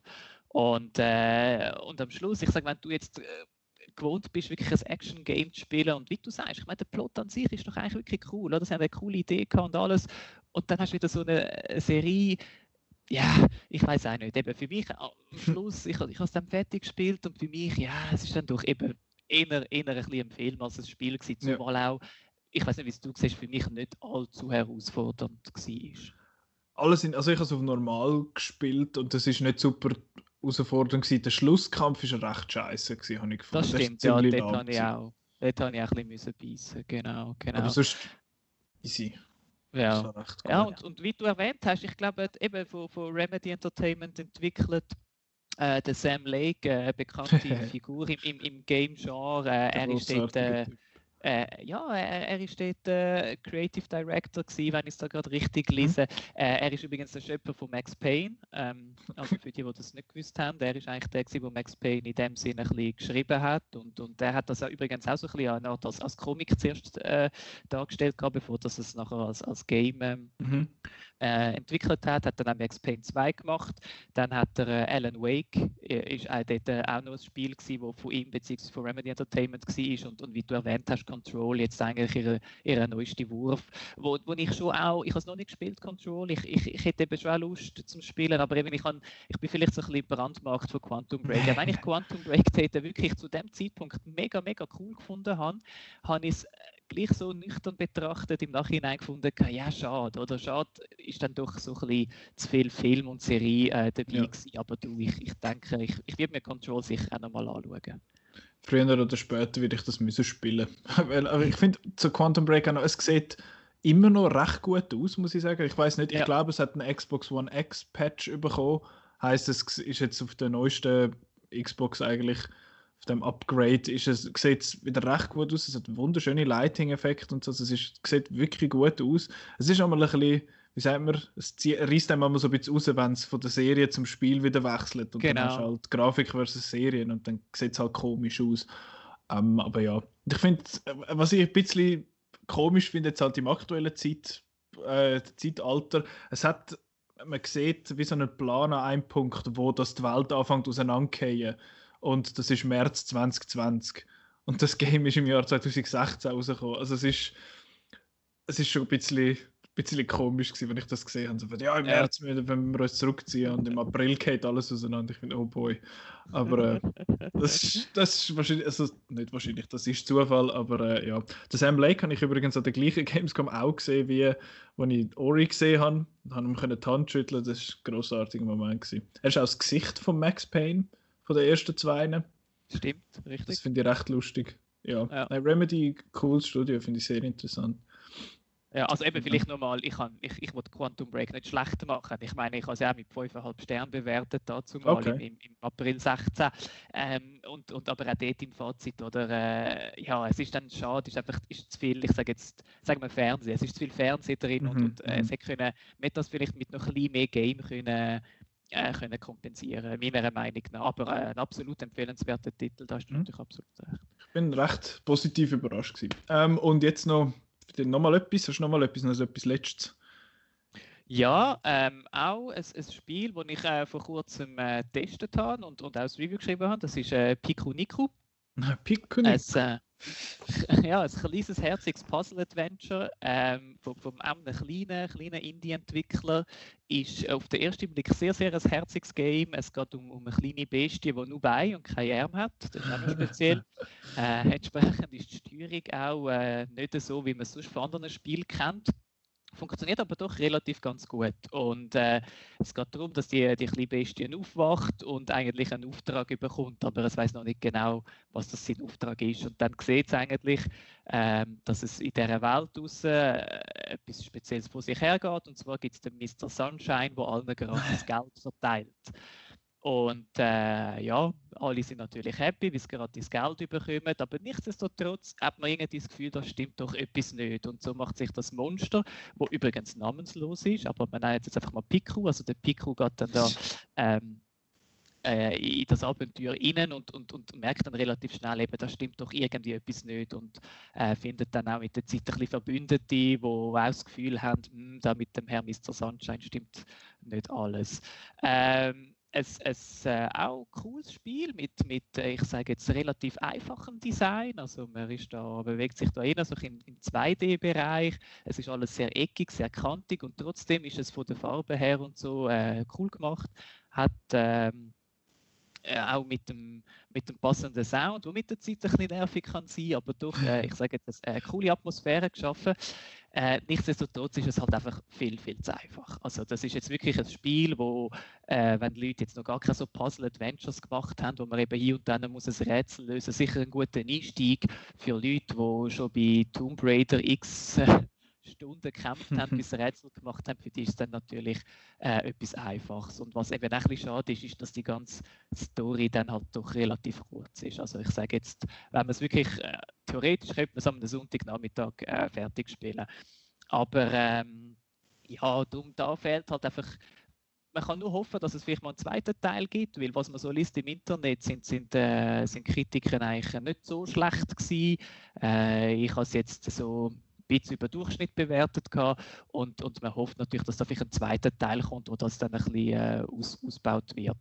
Ähm, da vielleicht gibt es noch zu sagen, dass es noch einen, einen lokalen Koop-Modus gibt. Also man kann zweite am Sofa, gibt es dann noch so kleine Missionen, ich glaube es sind zwölf oder 16 an der Zahl, wo man dann das zweite eben dann eigentlich kann auch ähm, gegen Zeit äh, auch ein bisschen probieren, in so gewissen Levels eigentlich die Rätsel zu lösen, dass man dann am Schluss ans Ziel kommt. Also ja, Pico Nico, ein, ein Spiel für, äh, für Einsteiger im, im Puzzle-Adventure-Bereich, wo auch gerne bei dir mal ein Rätsel lösen. Ist das ein japanisches Game, weißt du das?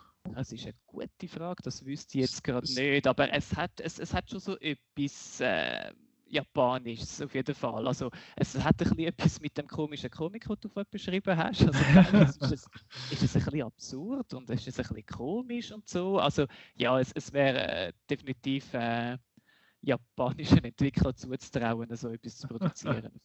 Alles klar. Ähm, dann mache ich noch den Abschluss und zwar, du hast vorher schon Assassin's Creed kurz erwähnt, von wegen Fetch Quests und so.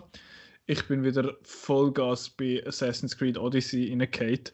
Ich habe Assassin's Creed, die Marke, hat ja in der Filmwelt nicht den besten Ruf. Sie haben es ja mal mit einem Film probiert vor huh, vier Jahren, dreieinhalb. Ja. Also die, die noch nicht gesehen haben, schauen den nicht. Ich bin der einzige Mensch auf dem ganzen Planet, der den ganz okay findet. Ähm, hm. aber ich bin einfach, ich bin glaube einfach vorgenommen, weil ich, ich finde Assassin's Creed seit eh und je einfach großartig. Bin ein riesen Fan von denen. Ich habe ich hab noch kein Game schlecht gefunden, muss ich sagen ich habe auch, ich auch Schwein gehabt, dort, dort mal, wo, ja, wo Assassin's Creed Unity rausgekommen ist, ist ja ein riesen Debakel gewesen, weil es einfach kaputt war bei vielen. Ich bin relativ schmerzlos dort durchgekommen und äh, jetzt Origins habe ich fantastisch gefunden. Dort habe ich ein Review geschrieben, dort habe ich auch 5,5 Sterne gegeben. Und jetzt Odyssey ist eigentlich wie so ein, ein Aufbau auf Origins. Also ich habe ich habe von dem aus Review geschrieben und ich habe jetzt mal gesagt vor anderthalb Jahren, es sei nicht so gut wie Origins und ich glaube, ich muss mich ein bisschen korrigieren. Es ist wahrscheinlich etwa auf dem gleichen Level. Okay. Weil es ist, äh, das ist jetzt ein Game, wo unfucking fassbar lang ist, aber es ist so, so cool strukturiert. Es hat wirklich ein Haufen System, halt, ein Haufen Mechaniken, wo was super gut ineinander hineingreifen. Also ich habe das gespielt dort fürs Review, ich habe es etwa 30 Stunden gespielt und dann mein Fazit gemacht und jetzt habe ich noch, noch mal angehängt und, und noch mal solche Sidequests und noch die letzten Story-Missionen gemacht und dann plötzlich tut sich da noch mal etwas auf rundum in dem Sinne, so eine, richtig, so eine riesige Sidequest, wo so gegen, gegen da die, die, wie heißt es, die griechischen Monster, Mythenmonster musst kämpfen, so die Medusa und äh, ein Minotaurus und ein Zyklop und so Zeug. Und sie haben ja bei Origins so schon ein bisschen in das rein, also so mit diesen Gottheiten und da jetzt auch wieder bei Odyssey. Also Odyssey spielt im alten, also im antiken Griechenland und man spielt entweder den Alexios oder die Cassandra. Ich habe jetzt Cassandra genommen, weil mich hat einfach der Alexios ein bisschen gelangweilt, so wie er ausgesehen hat. Darum habe ich jetzt die weibliche Hauptfigur genommen. Und sie ist auch einfach, habe ich das Gefühl, besser gesprochen. Es kommen beide Figuren so oder so im Spiel vor. Sie haben einfach die, die umgekehrte Funktion. Also wenn man als Cassandra spielt, dann ist der, der Alexios der Brüder spiel, ist dann, äh, spielt dann einen grossen Teil, also ist, ist eigentlich wie ein Teil der Antagonisten. Und man spielt das so durch und versucht sich in die Familie wieder zusammenzubauen irgendwie. Und mein, etwas vom lässigsten an dem Spiel, was ich gefunden habe, sind die Kultisten. Also der, es gibt so einen Cult of Cosmos, das sind so die Bösen. Und die haben alle so Masken und die sind alle so verschleiert und so. Man muss an gewisse Orte geht, um herauszufinden, wo die sich dann befinden und dann die umbringen und dann findet man immer weiter heraus, wer das, das ist und wo das, das angeht und so. Es ist so ein vergleichbar. Ich weiß nicht, hast du die, hast du die Middle-earth Games gespielt? Shadow of Mordor und Shadow of War?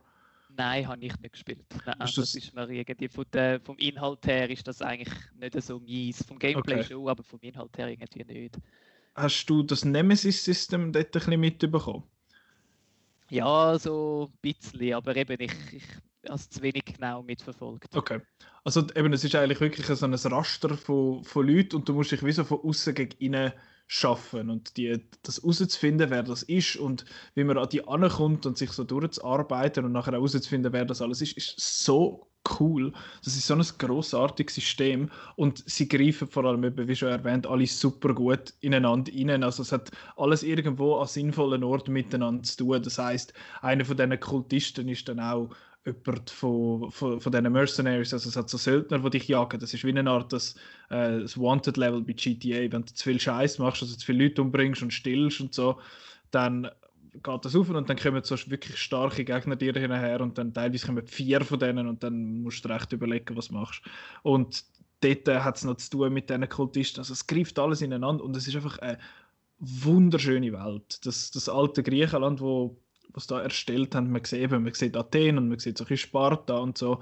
Und es ist so wunderschön, um einfach alles anzuschauen. Es gibt auch für die, die jetzt nicht unbedingt morden und so, es gibt einen Discovery-Modus, das heißt, man kann einfach durchlaufen und, und lesen, was dort so für, was das jetzt, äh, was das bedeutet, was das in der Mythologie zu bedeuten hat, was das geschichtlich zu bedeuten hat. Und man kann das Zeug anschauen. Und es ist so wunderschön. Es ist immer noch ein Assassin's Creed Game, also wenn man mit dem nichts anfangen kann, ist wahrscheinlich das nicht der beste Einstieg, aber es ist wirklich ein mega, mega starkes Action-RPG mit einem, mit einem guten Kampfsystem, wo man sich ein bisschen muss daran gewöhnen muss, ich sagen. Aber es, ist, es sieht wunderschön aus, die Geschichte ist okay, aber es spielt sich super und es hat super coole Systeme, es sieht super aus. Also ich kann es sehr fest empfehlen. Ich bin jetzt einfach, ich bin Vollgas nochmal drin hineingehauen. Ich habe jetzt in den letzten, eben ich habe Ferien, das muss ich nochmal betonen, und ich habe in den letzten fünf Tage, glaube ich, etwa 40 Stunden investiert in das Game. Ja, es ist wirklich, wirklich irre und es gibt so viel zu tun und es macht alles Spaß. Und ich habe jetzt noch DLCs angefangen, also es hat noch Zusatzsachen, die noch mit Atlantis zu tun hat und so. Also ich freue mich sehr, das dann alles auch noch zu tackeln. Aber, das würde mich jetzt gleich noch wundern. Ich meine, du ja. hast Spider-Man angesprochen und so, äh, wo man ja eben halt dann doch immer wieder das Gleiche muss machen. Das mhm. ist ja schon auch ein bisschen ich sage jetzt, von dem ist Assassin's Creed ja schon ein bisschen brandmarkt über die Jahre hinweg. Klar, man hat immer wieder äh, neue coole Welten erschaffen, oder? Er ist ja dann wieder ein bisschen moderner gewesen und jetzt ist er wieder zurück, oder? Beim, beim Assassin's Creed Origins ist er ja eben auch schon äh, in Ägypten gewesen und so. Das ist für mich auch der Grund, dass ich Assassin's Creed Odyssey dann mir noch nicht tun habe, weil eben, man ist dann da halt in Griechenland, aber es ist für mich dann wieder ein bisschen ähnlich. Wieso, wieso hat dich jetzt das dann trotzdem so packt, oder? Weil es ist ja für mich eben doch immer wieder ein bisschen das Gleiche das ist zu einem gewissen Grad natürlich so. Es ist von der Strukturierung und vom, vom Kampfsystem ist, ist es sehr, sehr vergleichbar mit, mit Origins. Ähm, ich, ich bin natürlich eben vorgenommen, weil ich finde Assassin's Creed, ich habe das immer toll gefunden. Ich habe das auch immer als, auch wenn es nicht so gut war, habe ich es immer lässig gefunden. Aber bei Odyssey ist es jetzt halt das mit diesen Cultists, wo, mit dem System, was meines Erachtens bei Origins nicht gegeben hat dort hat es die Mercenaries gegeben, wo man sich kann aufschaffen kann. Und jetzt ist das aber noch kombiniert mit, den, mit dem Cult of Cosmos, den ich echt gut finde. Und wegen Spider-Man, der Spider-Man, die, die Welt, wo du dort hast, das Manhattan ist leer. Es hat nichts. auch wahrscheinlich. Ja. Sepp geht, Sepp habe ich okay, okay. gefunden. Aber okay. es ist es läuft einfach nichts. Alles, was man machen kann, sind so random Events, wo man irgendwie sieben Leute muss zusammenschlagen muss. Nachher hey, du hast jetzt den Crime gefightet, was weiß ich, du bist jetzt ein guter Spider-Man. Und dann hat es noch ein paar so Fetch-Sachen, so Collectibles halt, wo du irgendwie Sachen musst fotografieren und irgendwelche Tuben einfangen. Und dann hast du noch so Wave-based Sachen, sprich irgendwie musst oh, sechs Wellen vom Wilson Fisk seine, seine Schergen irgendwie zusammenhauen. Und das repetiert es ist halt hure repetitiv. Und Assassin's Creed Odyssey bekämpft das eigentlich recht gut, die Repetition mit diesen mit den verschiedenen Orten. Also es ist Griechenland, es hat verschiedene Inseln, also es hat den Kos und es hat äh, alle möglichen Sachen sonst rundherum. Und das Coole dort ist, dass es wie dass an jedem Ort, wo du kommst, der sieht ein bisschen anders aus. Also du hast eine, eine Sumpflandschaft oder du hast etwas, wo es mega heiß ist oder du hast so eine, wie einen, einen Salzsee, wo Salz abbauen wird und so Zeug. Also es ist einerseits visuell immer wieder mega cool, dass du halt neues Zeug immer siehst und wie sie das jetzt halt handhaben, ist, dass du neue Missionen überkommst in diesen, an diesen Ort, wo sich spezifisch um den Ort dreht. Also ja, du gehst an einen Ort, haust Leute zusammen oder du hast irgendwie so ein, so ein Fort in dem Sinn, äh, wie sagen wir, clearen du tust, und, und ja, es ist mir gerade irgendwie, es fallen mir gerade die richtigen Wörter nicht ein. Aber es ist, es ist von dem her schon immer ein bisschen das Gleiche, aber es ist halt einfach ein Action-RPG, also was willst du denn groß machen? Aber du kannst, du kannst das komplett anders angehen. Du kannst in so eine, so eine, so eine Festung reinlaufen und finden, hallo zusammen, da bin ich und einfach alle niederhauen, wenn du Lust hast, mit einer riesengroßen Axt und auf deinem brennenden Feuerross reinreiten und alle zusammenhauen, wenn, wenn, wenn du das willst. Aber du kannst dir auch eine zusätzliche Challenge machen und dann halt zuerst mit dem Vogel da alles anschauen, was es so hat und nachher die nah dies nah so, so, so sagen wir, auspicken in dem Sinne und sagen, du bist jetzt dran und dann nietest du die alle um und am Schluss hat niemand gemerkt, dass du dort bist. Und das ja. ist das ist halt das, was mir noch recht gut gefällt. Ja, das ist so. Das ist, glaube ich, auch das, was die Serie ein bisschen, ein bisschen ausmacht. Und, und ich glaube, das ist das, was ja auch die Entwickler ein bisschen vom Spiel erwähnt, dass er sich eben halt äh, ein bisschen von hinten halt meuchelt und nicht einfach Vollgas reingeht und das Zeugs macht. Und genau. ich gebe dir natürlich schon recht, die Welten bei Assassin's Creed, die sind schon immer sensationell gewesen. Also auch Assassin's Creed 2 oder Brotherhood, was oh, hat. Ich meine, oh. wenn ich denke, Rom, Florenz, Venedig und das Zeugs, also wirklich sehr, sehr detailliert und, und und wunderschön nachgemacht haben. Und, und wir reden da von Games, die im 2009 und 2010 ja. rausgekommen sind. Ähm, wirklich, wirklich cool. Und, und das haben sie, glaube ich, schon, nachdem sie eine kleine Base hatten dort mit, mit London und Paris und so, ja. und, und der Karibik, äh, haben sie jetzt, habe ich schon das Gefühl, wieder ein bisschen äh, zu den Wurzeln zurückgefunden. Und, und ja, in dem Fall meinst müsste ich mir das Odyssee doch auch nochmal anschauen. He? Also, wenn du eine gewisse Distanz hast schon zu Origins, dann finde ich, lohnt sich absolut. Ich finde, es sind also, auch coole Figuren. Also die Distanz im Sinne von, wenn es jetzt schon ein bisschen her ist, dass du das gespielt hättest, dann ja, ja. finde ich, lohnt sich absolut. Okay, ja gut, dann kommt das auf die Liste. ja, das, also wäre unsere Liste nicht schon genug groß. Richtig. Ah ja. Haben wir sonst noch etwas, was wir erwähnt haben? Nein, ich glaube nicht. Ich, ich glaube, äh, für alle Schnäppchenjäger da draußen, es ist sicher momentan schon der Zeitpunkt zum Gamen. Halt einfach auch, weil, weil man überall einfach äh, gewisse Games, wo, wo, wo wir jetzt auch erwähnt haben, aber auch andere, äh, eigentlich fast schon angeworfen wird. Oder? Also, äh, man merkt, oder, dass, dass äh, die Spielindustrie auch ein bisschen darunter leidet, auch wenn gewisse Veröffentlichungen bis jetzt nicht verschoben worden sind, oder wenn man das mit Kinos und so vergleicht natürlich. Aber ähm, eben, ich meine, ähm, es werden da mit Aktionen um sich geworfen. Also wenn ich schaue, was da auf GOG oder Steam läuft oder äh, auch, auch äh, Sony PlayStation, wo jetzt ja zum Beispiel die ganze äh, Nathan Drake Collection, also die mhm. Uncharted. Games, ja. eigentlich mehr oder weniger den Leuten gratis zur Verfügung gestellt und, und Microsoft auch mit, mit dem Xbox Game Pass, wo einer Weg schon mega cool ist und jetzt da immer wieder neue Spiele dazukommen. Also ich denke, auch wenn das Wetter eher ein bisschen animieren zum, zum Rausgehen, das sollte man ja auf keinen Fall im Moment, oder? Sondern wirklich den Rollladen runterlassen, sich etwas Kühles zu trinken holen und, und einfach Spiele konsumieren. Momentan gibt es so viele coole Aktionen, da kann man extrem davon profitieren. Das ist so. Das ist wirklich äh, eine super Zeit und ich habe jetzt die auch so wahrgenommen. Ich glaube, so viel gibt jetzt wie schon lange nicht mehr. Ja, man, man hört es, ja. Es, es, ist, es ist recht, recht irr. Aber ja, nein, es ist, es ist cool von dem her, dass man wie nichts anders an kann. ah ja, aber ich glaube, das, das wäre es. Jetzt haben wir wie zwei Teile gehabt. Einmal hat Petra viel geschwätzt und einmal hat der Dani und ich viel geschwätzt. aber Petra ist ja noch da, oder? Ja, ja. Aber Peter, total... jetzt mich gleich noch wundern, hast du den Assassin's Creed Film geschaut?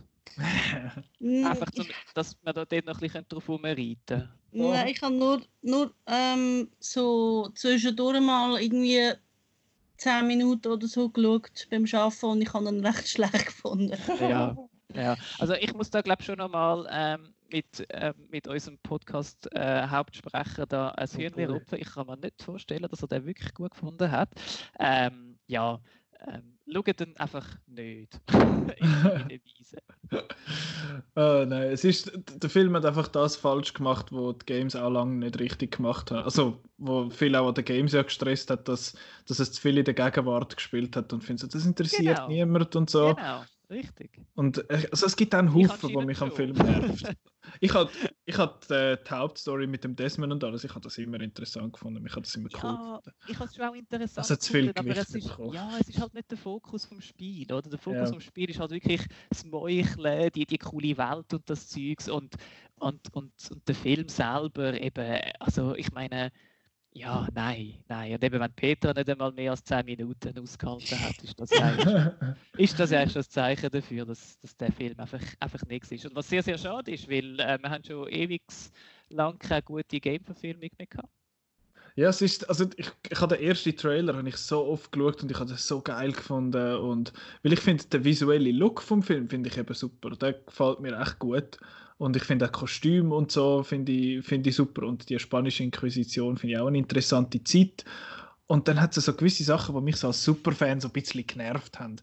Und äh, es ist so, ja, es ist filmisch her eine coole Idee, dass jetzt, äh, ich finde es auch cool, dass sie es umgesetzt haben, dass die Leute eben Spanisch reden in der spanischen Inquisition und so. Und dann finde ich, okay, ja, das ist noch Commitment, aber du bist im ersten Assassin's Creed, jetzt äh, kommt der Desmond aus dem Animus, also aus der DNA-Maschinen raus und finde so, ja, aber wieso redet die dann Englisch? Ich bin doch in Jerusalem. Ich so, ah, es hat so ein automatisches Übersetztool drin. Und ich finde so, ja, aber wieso ist jetzt das da nicht? Und ja, ein bisschen komische Sachen. Aber äh, ja, ich kann, es hat, Sachen, es hat selbstverständlich einen Haufen Sachen, die mich nerven an dem, an dem Film. Also eben, dass man, dass man dort die, den Aufwand betrieben hat, dass dort der Michael Fassbender, also nicht der Michael Fassbender, sondern der Stuntman da 70 Meter von so einem äh, Dings runtergumpelt und der Leap of Faith macht. Ich finde so, yeah, geil. Und nachher tun sie so hinter so einem lausig generierten Hintergrund. Ich finde, ja, dann hättest du das eigentlich auch können sparen oder, oder halt eben, dass man zu viel Zeit in der Gegenwart verbringt und, und all das Zeug, das habe ich auch.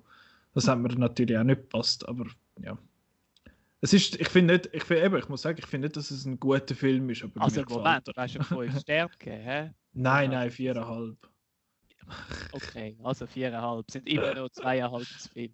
Fair enough. Nein, es ist eben, also ich finde Kritik, viel Kritik finde ich total fair an dem Film, aber eben, es ist, äh, ja, ich, ich, ich finde ja nicht, dass ein Film muss gut sein, damit er einem, muss, damit er einem kann gefallen, aber äh, mir gefällt einfach die Welt und, und die Idee und darum kann ich wahrscheinlich ein bisschen mehr können können mitnehmen Von dem als die, die, die jetzt den nicht so toll finden. Aber ich finde, ja, könnt ihr, könnt, ihr, könnt ihr jetzt schauen und euch selber ein Bild machen. Oder am dann in seinem Rat folgen und finden, schaut es einfach nicht. Das ist, er ist ja schon sehr, sehr fest verrissen worden von allen. Also er gilt schon nicht als guter Film.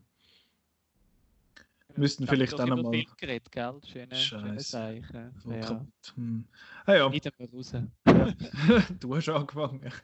ah ja, stimmt. Ja, weil, weil ich mir nicht vorstellen kann, dass jemand den Film gut findet. Aber in dem Fall gibt es doch jemanden. Es gibt wahrscheinlich etwa sieben Leute auf der ganzen Welt, die den gut finden. Und du, gehörst, du gehörst zu denen. Ja, du, jeder macht mal Fehler.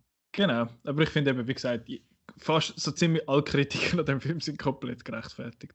Aber ja. Ähm, ja, ich glaube, das wäre es jetzt für heute gewesen. Ich muss mir gerade schnell anschauen, was wir nächste Woche besprechen, weil ich habe nämlich durchaus eine Liste gemacht. Ich tue jetzt noch ein bisschen ramblen, was wir da so, was wir da so könnten machen. Petra, hast du eine Idee, was wir nächste Woche be besprechen? Kommt ja nicht im Kino. Weiß nicht. Danke. Äh, ich finde, wir könnten mal ein, ein, Thema oder ein Genre, ein spezifisches anschauen. Das ist gerade ein guter Ding. Ich habe es nämlich gefunden. Ich habe mal geplant, dass wir nächste Woche äh, könnten das Thema Horrorfilm für Nicht-Horror-Fans behandeln. Ah ja. Finde ich, find ich noch schwierig, ist von der Community gekommen. Da habe ich äh, vom Indero habe ich, äh, habe ich eine Message bekommen, gefunden, ja, könntet doch mal das behandeln, weil ich bin ja eben selber auch nicht ein riesen Horror-Fan, aber ich habe auch schon den einen oder anderen geschaut und darum ist, ist jetzt mal das Ziel, dass wir den werden behandeln, also das Thema werden behandeln das nächste Mal. Horrorfilm für Nicht-Horror-Fan und natürlich äh, das Nicolas Ketchup, wo wir wieder machen. Ich darf Boogie Nights schauen auf nächstes Mal. Darf, genau. darf, ich noch, darf ich noch äh, etwas, etwas, äh, etwas reinbringen, das ihr noch könntet mal anschauen Ich meine, man, man hört, und, und bei mir selber ist das ja auch so, äh, man kommt extrem viel dazu zum Kochen im Moment, oder? Oh, wieso, yeah, redet er, wieso redet er nicht zum Beispiel über Filme, wo, wo es quasi so ein bisschen um, um Küche und Köche geht? Also mir kommt da zum Beispiel Chef in den Sinn, Ach, oder? Mit Chef. und vom äh, John Favreau oder, oder Burnt, äh, Bradley Cooper oder auch Daniel Brühl, die dabei sind, wo ich auch sehr, sehr einen coolen Film gefunden habe. Vielleicht könnt ihr auch dort mal noch ein bisschen eure Gedanken machen, ob es mehr ja, so coole Filme gibt. Gute Idee. Oder einfach allgemein zu kochen. Man könnte den Bon Appetit Test Kitchen empfehlen auf YouTube. Das ist einer der besten Kanäle, was es gibt zum Kochen. Ähm, das ist wie die Office, aber mit Kochen. Äh, ja, es ist, das ist eine gute Idee, das ist, das ist notiert. Aber jetzt nächstes Mal so mal provisorisch Horrorfilm für Nicht-Horrorfans plus Boogie Nights. Ähm, ja, der, dann uns kann man hören, wo kann man uns hören? Eigentlich überall, wo es was, was Geräusche hat auf Apple Podcasts, auf Google Podcasts, auf YouTube, auf Spotify, auf Soundcloud, auf Napster, auf MySpace, auf Pornhub. Überall eigentlich gibt es äh, den Outcast zum Hören. Könnt ihr selber herausfinden, welche von denen das jetzt stimmen und welche nicht. Aber auf jeden Fall kann man nach dem Outcast suchen und dort hat es dann drauf. Äh, Outnow unbedingt folgen auf allen Social Media Kanälen. Outnow.ch findet man uns auf Facebook, auf Twitter und auf Instagram. Da sieht man auch immer wieder, wenn was gerade läuft in der Outnow Movie Challenge, um doch nochmal schnell zu dem Film zurückzukommen. Die läuft immer noch, die wird dann noch einen Moment laufen. Dort gibt es auch immer wieder Tipps, was, was man so kann schauen kann. Schöne Liste mit elf Filmen zu einem gewissen Thema, zum Beispiel zum Thema Selbstisolation. Oder äh, jetzt ist letzte gerade äh, Listen rausgekommen mit Filmen, die Bond-esk sind, aber nicht der Bond sind, weil der ja verschoben wurde, wo, ist leider. Und äh, auch falls neue, neue Daten zu irgendwelchen Filmen rausgekommen sind, weil wenn jetzt sie wirklich ins Kino kommen, findet das natürlich auf outnow.ch.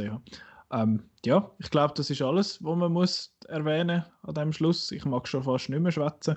Äh, danke euch zwei fürs Mitmachen. Danke, Dani, bist du mal dabei gewesen. Danke für die Einladung, hat Spaß gemacht. Das ist schön zu hören. Ich, ich frage dich dann sehr gerne mal wieder, wenn es um, um Games geht. Ist gut. Genau, oder wenn es um Assassin's Creed geht, da bin ich dann auch wieder dabei. Ja, ist gut, alles klar. Assassin's Creed Vikings, coming Holiday 2020. Ähm, ja, das sehen wir dann. Gut, äh, danke fürs Mitmachen, danke fürs Zuhören. Äh, bleibe gesund. Bis nächste Woche. Adieu. Tschüss. Ciao, ciao.